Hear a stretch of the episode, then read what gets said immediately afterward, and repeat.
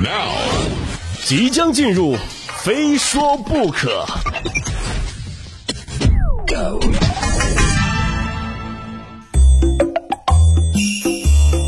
这一节我们来聊一聊身高。最近的话题，中国男性三十五年间平均身高增长九厘米，突然就登上微博热搜第一啊！中国男性三十五年里面身高增长了九厘米，我当时就盯着这个微博热搜这个话题啊，我都就懵了。我说我今年刚好三十五岁，我也没见怎么长啊，只长九厘米也不行啊，对吧？啊！再一看啊，平均身高啊，平均身高。据国家卫健委数据呢，近年来我国居民的平均身高持续的增长，十八到四十四岁的男性和女性平均身高分别比五年前增加了一点二厘米和零点八厘米。柳叶刀杂志呢这一项呃覆盖全球的调查也显示了，中国人越来越高了。在一九八五到二零一九这三十五年间呢，中国男性平均身高增长将近九厘米，全世界增幅第一。中国女性的身高呢，增幅排第三，净身高排名东亚第一。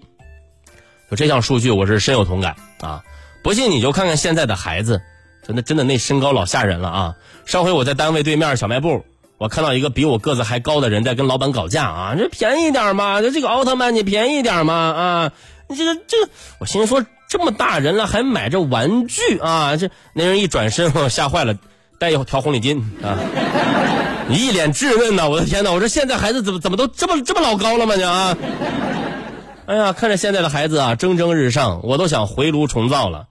可能过去啊，过去来说，就我的身高还算看着还还还凑合啊，但是现在那是真矮。多年来，我一直用“人过三十猛一蹿”这句话来安慰鼓励自己啊，不要急啊，鹏飞，你还有希望啊！人过三十猛一蹿，你这三十五了，你还能蹿两蹿？这。我后来发现这句话也就仅仅能够起到自我安慰的作用。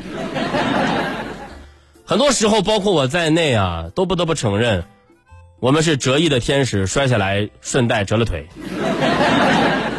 我们吃过的粉笔比饭多，淋过的口水比雨多。地理学上，别人是海拔高耸，我们是地平线；构造学上，别人是净身高，我们是内外增高加身高。从小到大，我们熟悉各类鼻孔。不得不靠才华吃饭，一个形容就是矮，你这这这太矮了啊！我们这些一米七出头的汉子，学名就是短腿天使。虽然在我很小的时候，爸爸妈妈就一直跟我说：“你会长的啊，你会长高的啊，人到三十还猛一蹿呢。”但是说这么多这么这么多年，就说了这么久，我觉得自己真的没有身高上没有什么变化啊。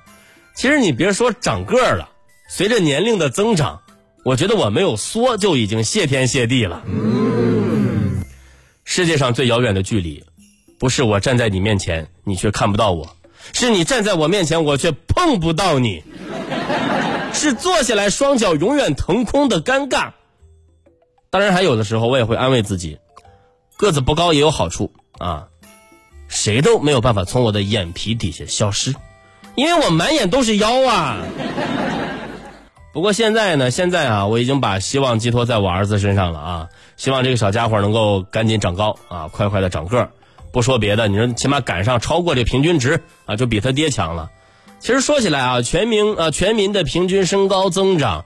背后也是大家饮食搭配呀、营养跟上的结果，更是综合国力和社会文明程度的重要体现。对，最后一定要上一下价值啊！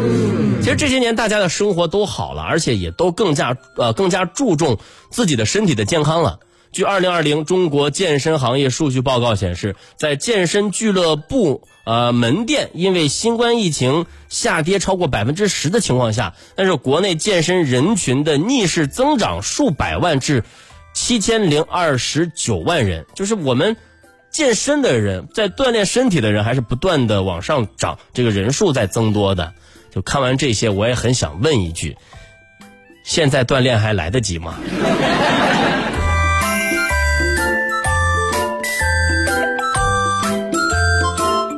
来，最后呢，给大家呃，给大家带来一则暖新闻啊！最近呢，这个贵州六盘水嘛，有一对新人结婚，二十多辆自行车组成迎亲队伍啊！我想说，这这个二二十多辆自行车是共享单车吗？一看还不是啊，自个儿的这个自行车啊，一路上是引人注目啊。新郎表示呢，国庆期间车队不好找啊，媳妇儿呢就提出了这样一个建议。新娘表示呢，自己家和老公家都住在市区，接亲路程呢也就十几公里，想给自己一个不一样的婚礼，就提出了自行车车队接亲。